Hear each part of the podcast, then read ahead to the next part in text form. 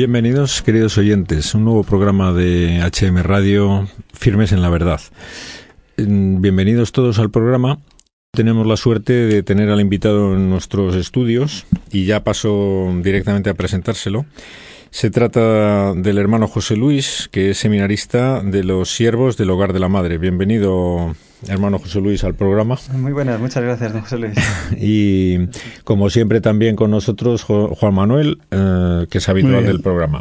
Bueno, si traemos al hermano José Luis es porque vamos a dedicar muchos programas, espero, a a darle vueltas a la visita del Santo Padre en, a la Jornada Mundial de la Juventud y el hermano José Luis ha sido un testigo de excepción que ha estado allí presente en actos, pues bueno, principalmente en el que le, le concernía a él, que es el de la reunión con los seminaristas, pero en otros muchos. Entonces, mm, le va a faltar tiempo para decirnos lo que tiene que decirnos y por lo tanto me callo ya y le doy la palabra. Venga, adelante. ¿Qué nos tiene que decir al respecto? Muy bien, pues yo creo que la Jornada Mundial ha sido un un momento de gracia para toda la Iglesia, no solamente en España, sino de todo el mundo, porque de los que hemos participado allí hemos, hemos podido tocar la catolicidad de la Iglesia que, que estaba presente en los cinco continentes y, y ver que ha hecho tanto bien a tantas almas no solamente a los que hemos podido participar allí, sino a través incluso de los medios de comunicación, porque me han contado que personas, después he hablado ayer en una farmacia, hoy he hablado por teléfono con mi familia y me contaban pues eso, gente llorando viéndolo por la televisión, eh, una chica amiga de nuestra familia pues que va a hacer su, su primera comunión después de mucho tiempo por, a través de lo que ha visto en, estos días en la televisión de la Jornada Mundial. Así que uno solamente puede confundirse y dar gracias a Dios porque ha sido realmente una lluvia de gracias lo que, lo que hemos vivido estos días. Sí, sí, que la mayor parte de ellas no, no seremos conocedores ni conscientes de ellas, pero, pero bueno, algunas cosas nos llegan, ¿no? Sí, efectivamente, estas son muy importantes. Pero era inesperado, ¿eh? yo creo que sí, que el ambiente, el ambiente no era el... Bueno, se ha sorprendido a todos, incluso al, al, Papa, ¿no? Se le veía como sorprendido. De, Sí, sí, el mismo Papa, después de la vigilia de la noche que nos dejó allí con el viento, la lluvia y la tormenta aquella que teníamos, a la mañana siguiente lo primero que dijo, no he podido dejar de pensar en vosotros toda la noche emocionante, a mí me impresionó eso, sí. Fue un detalle de padrazo tremendo, ¿verdad? Realmente, sí, sí. había estado el hombre allí pensando, diciendo, ¿qué estará pasando con estos que he dejado allí a la intemperie, ¿no? Pues gracias a Dios el tiempo fue estupendo. Te que sale el tema, lo comento porque en nuestro grupo algunos tuvimos la, la duda. Habíamos tenido por la noche un sitio estupendo, muy bueno, muy bueno, justamente delante de, del Santo Padre y todos los actos estábamos como pues en primera línea. Entonces la vigilia podíamos casi, casi vitorear al Papa, nos oía todo, estábamos encantados. Y allí el viento y todo, pues a su lado. Y después por la noche, cuando él se fue, pues por la mañana teníamos que dejar ese puesto porque es donde durante la Santa Misa iban a venir los sacerdotes para la concelebración.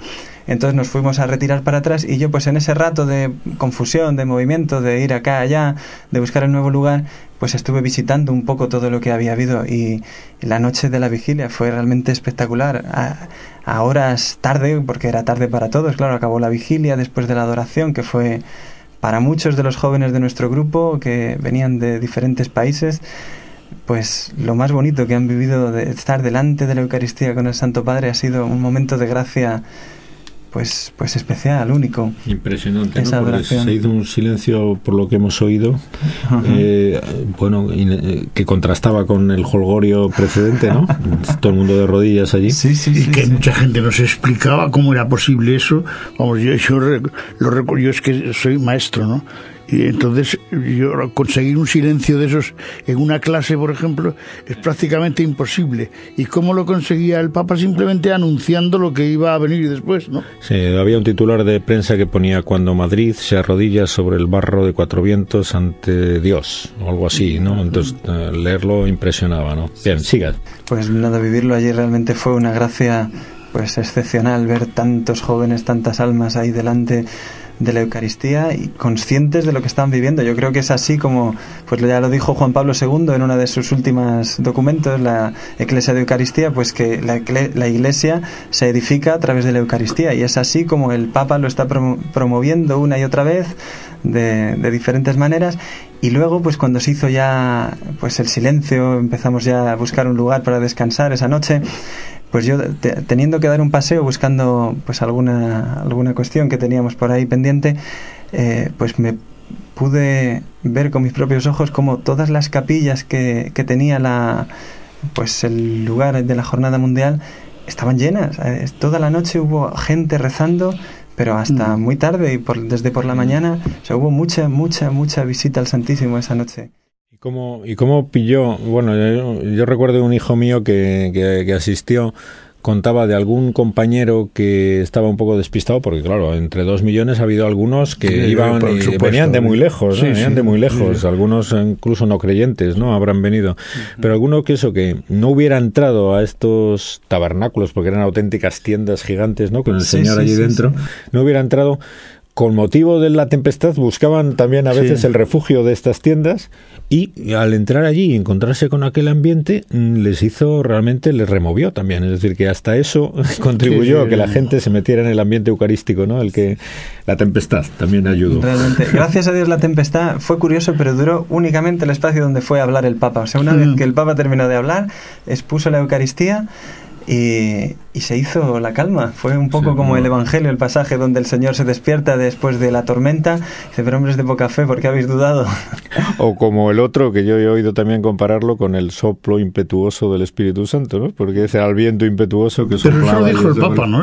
creo que hay algún momento en que el Papa lo dijo es que es el, soplo del Espíritu Santo, ¿no? Que nada de tormenta y tal. Lo vimos todos, eso, lo vimos todos, fue así realmente, Dios actuando en, en, ese ambiente por, por, todos los medios, ¿eh? Por medio del, del, trueno y por medio de la brisa, era... Pero yo, por ejemplo, lo que estaba impresionado era por la mojadura que tenía el Papa encima, porque estaba empapado, a pesar de los cuatro paraguas que tenía puestos, el grande y los tres pequeños de abajo, pero se veía que estaba, vamos, todos estaban mojados, ¿no? Pero el Papa estaba... El Papa, y el vuelo que había pegado el Solideo se llama, ¿no? Esto que aquí desapareció, yo no sé dónde, no lo volvieron a encontrar. Será el afortunado que lo tiene. Alguien lo recordó. Sí, sí, sí, desapareció, pero vamos. Muy bien, pues siga, siga que, se, que le pisamos el programa.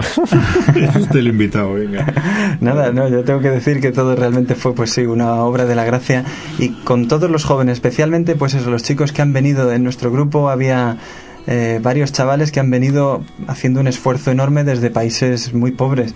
Han trabajado 5, 6, 8 horas al día para poder, ganando, no sé si cerca de un dólar al día, poder pagar el viaje de avión que era venir a España desde, pues eso, con un año y medio, dos años de antelación, buscando sus tiempos libres y poder venir aquí.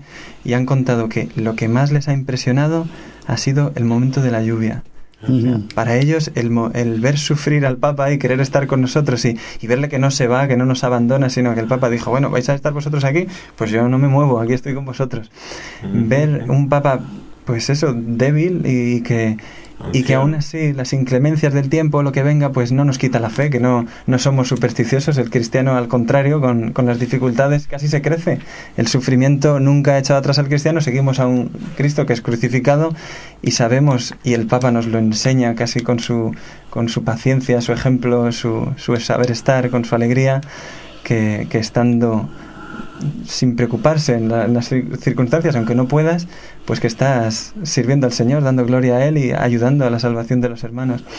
Me impresionaba mucho la mañana siguiente también cómo fue, pues eso, sus primeras palabras, decir, he estado toda la noche pendiente de vosotros, saber, eso, hay que decir que toda la noche después, una vez que terminó la vigilia, fue tranquila, calmada, yo estaba allí con muchos chicos, preocupado también, digo, a ver dónde nos metemos y empieza aquí mal, porque de estas tiendas que hablábamos de, de la adoración, Incluso dos tiendas se las llevó el viento. Sí, habían caído, sí. Yo vi dos de ellas que era como un iglú. O sea, una, una de ellas. Eh, sí, no, de, hecho, de hecho, bueno, puede considerarse un milagro que no hubiera tragedias mayores porque hubo heridos graves, pero no hubo ningún, bueno, no hubo ninguna muerte que podría haberla habido. Sí, sí, Eran tiendas muy grandes. ¿eh? Tiendas y torres de sonido que se derrumbaron sobre gente acumulada que podía haber. Incluso que, que, que no se notó, no se vio a través de las cámaras de televisión, pero luego al día siguiente ha habido reportajes, los bomberos estuvieron actuando durante el, vendaval en la parte de atrás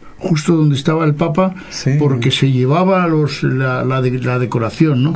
Pero pudieron cortar, una gran pantalla, quitando, pues quitando lonas para evitar el efecto vela pues pudieron calmar eso, pero hubo peligro de llevarse, vamos. Pero decía que la noche fue calmada después de la tempestad. Sí, sí, sí, una vez. descansar un poco? Muy bien, muy bien. Yo con todos los chavales de nuestro grupo estuvimos, y todo el mundo, por donde tuve que pasar en ese paseo por la noche, vi que todo el mundo pudo estar con mucha calma, que hubo un tiempo fresco y tranquilo sin ningún, no volvió a, chispear siquiera. Tampoco es que hubiera llovido mucho, ¿eh? fue más el viento, desde luego, el problema que, que pudo haber, pero en cualquier caso hay que decir que, que, fue, que fue muy bien solucionado por los voluntarios, los bomberos, toda la policía estaban muy atentos, muy al quite de todos los, los eh, problemas que pudiera haber. Sí, todo discurrió felizmente, incluso dos nacimientos que hubo de bebés allí en la multitud. Ah, sí? sí, sí, que lo sé por una hija mía que estuvo allí en la, en la esplanada. pero bueno, eso lo hablaremos en otro momento, que son anécdotas que quizás no quiero que pisen, pero nacieron dos, dos chavales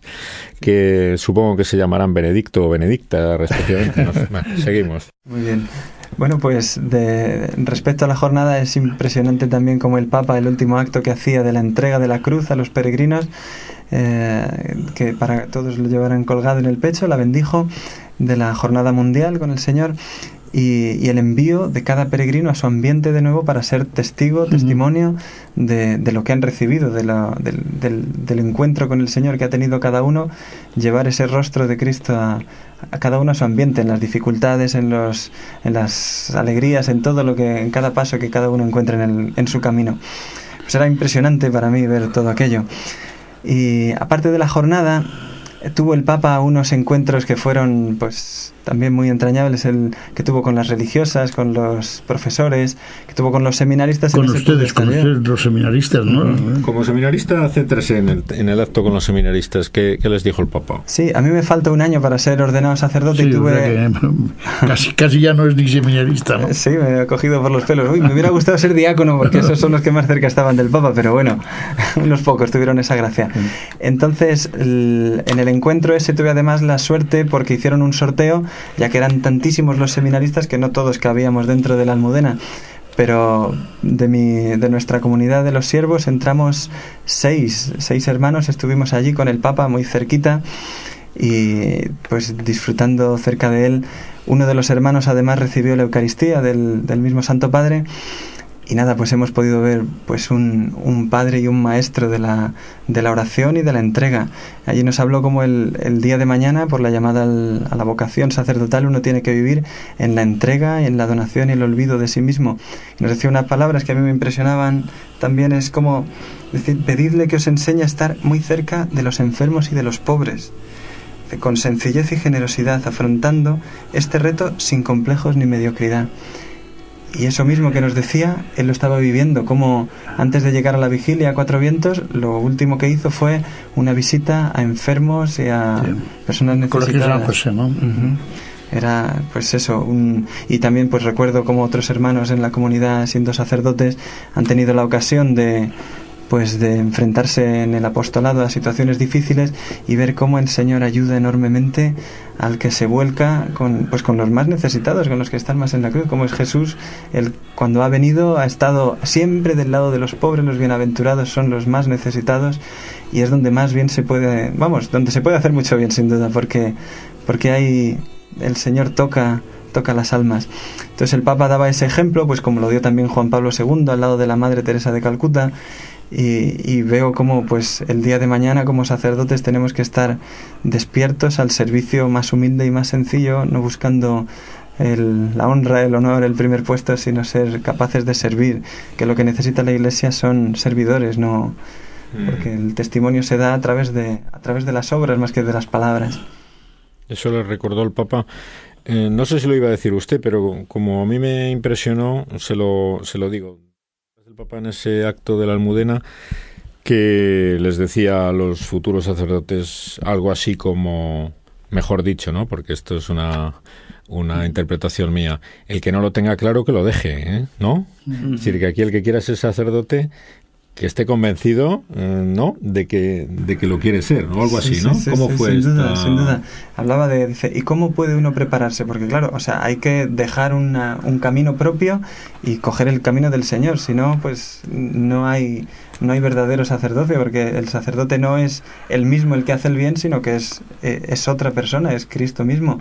Este es mi cuerpo, no está diciéndolo por sí, no es el cuerpo de Él, sino, sino son las palabras de Cristo y el que actúa a través de Él. La vocación, ¿no? sin duda, tiene que dejar... Nadie vaya allí por un motivo que no sea el meramente vocacional de, de, querer ser el mismo Cristo y servir a los demás, ¿no? Desde ese ministerio, ¿no? Sí, en eso el Papa es un maestro también, porque le decía en Roma cuando la última creación de cardenales que tuvo en noviembre, les hablaba de cómo tiene ninguno, nadie es padrón en la iglesia, nadie es jefe ni, ni, ostenta el poder en la iglesia, ni siquiera el Papa, decía él, sino que tiene que ser un servidor el que haga la obra de Cristo, el, el que se despoja de sí mismo y que es muriendo como realmente se da vida a los demás.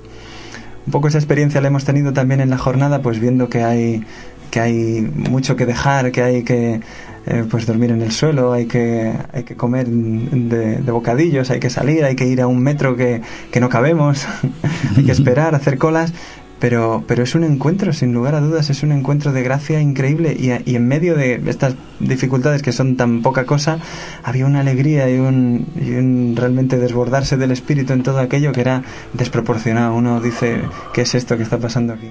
Reventados pero felices, me decía mi hijo cuando en la noche que se acaba. Bueno, ¿cómo estáis? Reventados pero encantados.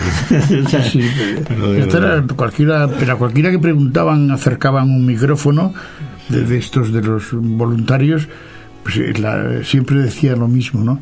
o sea que estaba pues un poco cansado, decía un poco cansado porque llevo toda la mañana, pero feliz y siempre terminaban con... Que se palpaba allí la alegría de, la gente, ¿verdad? yo doy fe que los voluntarios estuvieron toda la noche preparando el acto del día siguiente, porque donde nosotros nos quedamos a dormir les era un sitio de paso para ellos y sin parar toda la noche preparando lo que iba a ser.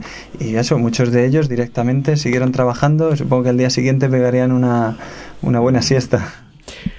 Siga adelante y, espero que no se olvide de, las confesiones, ¿no? porque esto es algo que también tiene que llegar a la gente. Sí, sí, sí, sí. Otro momento espectacular fue el ver en el Parque del Retiro, había un festival, ¿cómo lo llamaban?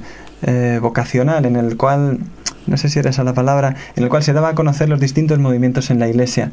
Entonces allí había muchos stands donde pues mm. diferentes movimientos no explicaban, sí. daban a conocer su espiritualidad en la iglesia y es realmente ha sido como pues poder tocar lo que es la primavera de la cual habló Juan Pablo II, que había esperado Pablo VI y todos los que han participado en el Concilio Vaticano II, pues ver cómo tanto, tanto, tanto bien ha surgido por la entrega eso de unos pocos aquí, otros pocos por diferentes lugares, pues el Señor ha hecho obras pues como vemos hoy, el Opus Dei, el Camino Neocatecumenal, eh, obras tan diferentes, el, eh, los franciscanos de la Inmaculada, cosas tan, tan grandes en la Iglesia que están haciendo tanto bien tenían allí las madres las misioneras de la caridad de la madre Teresa de Calcuta su stand en el cual me acuerdo que nos acercamos en un momento pues simplemente a saludar y nos ofrecían como un poquito más allá habían puesto también un puesto de adoración eucarística la capilla no que llamaban la capilla de la madre Teresa no la llamaban ¿no? sí sí sí sí esto es. Yo llegué cuando ya la habían cerrado y mira que iba intentando conocerla o sea que era una capilla con el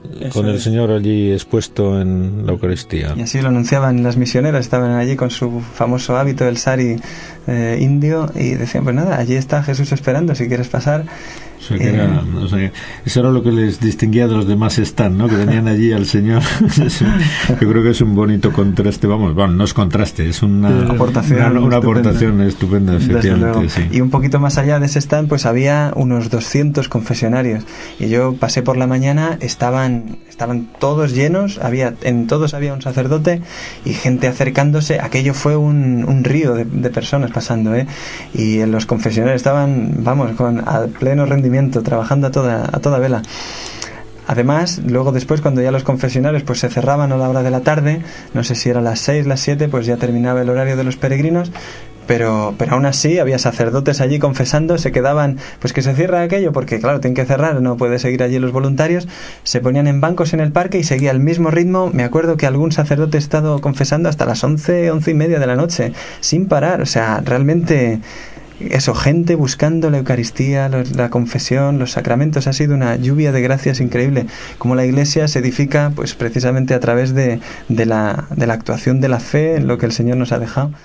fue una gran idea esta de poner allí confesionarios, ¿eh? porque incluso gente que no tenía nada que ver con la jornada, que visita el retiro, como es lógico, era una cosa que impresionaba porque parecía, bueno, era un, bueno, llamativo, ¿no? Desde el punto de vista visual llamaba la atención unos, unos montajes blancos en, en hilera inmenso de grande y claro, la gente preguntaba, pero ¿para qué es? ¿Y qué hace la gente ahí? Entonces daba oportunidad de dar doctrina y, animar a la gente. ¿Quién estaba muy contento? El que había, el de la idea de los, los confesionarios, el que los había montado ah, todos. Habló en televisión, ¿o Salió en televisión y le preguntaron. Y de que estaba emocionado porque no pensaba jamás que iba a conseguir lo que tal y como estaba ocurriendo tanto como él lo había planificado que no tenía nada que ver con la realidad. Sí, ha superado a todos en expectativas la, la, jornada, pero que se nos termina el tiempo, ¿no? Eh, tiene que decir lo que queda en el tintero. ¿Qué más cosas?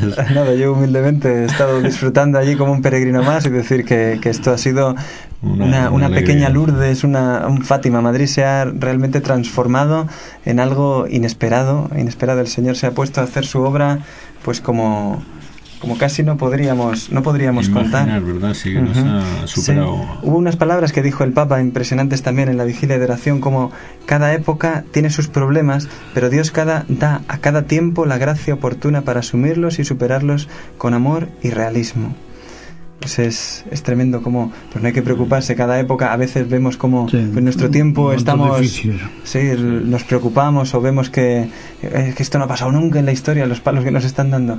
Pues no sé el Papa lo dice con esa sencillez de que hay que vivir eso es pues con realismo y con amor. Y ya está ponerse en las manos del Señor y ver cómo él va enviando pues instrumentos, medios, fue por Juan Pablo II que ha llegado a la jornada mundial, pues bendito sea Dios que tenemos este instrumento privilegiado de hacer bien en las almas y de recibir, porque allí todos hemos sido, hemos sido niños en las manos del Señor que ha hecho tanto bien pues, pues casi casi sin y, ha traído la esperanza a todo el mundo que bueno pues que se le podía ocurrir que no había no había regeneración vocacional ni de sacerdotes. Pues está clarísimo que todo el mundo ha visto dónde está el relevo dónde está el semillero de vocaciones en esos millones de jóvenes que ya están empezando a verse y, que muchos no los veremos de los frutos de, de vida sacerdotal religiosa matrimonios cristianos que como consecuencia de esto pues van a revitalizar la iglesia. Entonces es un tema para dar muchas gracias y, y animar a los oyentes a que a que estudien los textos del Papa, porque es que hay que. Sí, sí, este UCAT que ha entregado a los jóvenes también, este pequeño catecismo que es una pues una joya, una maravilla, muy resumido con un lenguaje muy vivo actual donde uno puede formarse, que es una necesidad del, del, alma cristiana, para poder luego acercarse con conocimiento más sereno, más profundo a los misterios de nuestra fe. Ha sido... Yucat, el catecismo de los jóvenes, claro, sería bueno que llegara a todas las familias, pero bueno, mm, el quien, quien más, quien menos que si se espabila puede hacerse con uno, porque ¿quién no conoce a alguien que haya estado allí de asistente o voluntario acreditado en su ciudad, en su parroquia? Bueno, Creo que se nos acaba el tiempo, con lo cual tiene que volver la semana que viene. Oh. No, o sea, no le queda más remedio porque no, no, no, no ha llegado al final de este, de este texto que nos traía. Así es que muchísimas gracias por, por asistir y bueno, nos ha encantado lo que nos ha contado mm, y nos ha, bueno, nos ha transmitido parte de lo que ha vivido, que eso es muy importante. No sé si nuestros oyentes a través de, de esto le llega, pero se nota el entusiasmo o no. Seguro, seguro, sí. Bueno, pues muchas gracias por su atención y les esperamos en sucesivos programas que, que también espero que tengamos al invitado que hemos tenido hoy. Hasta siempre. Un abrazo.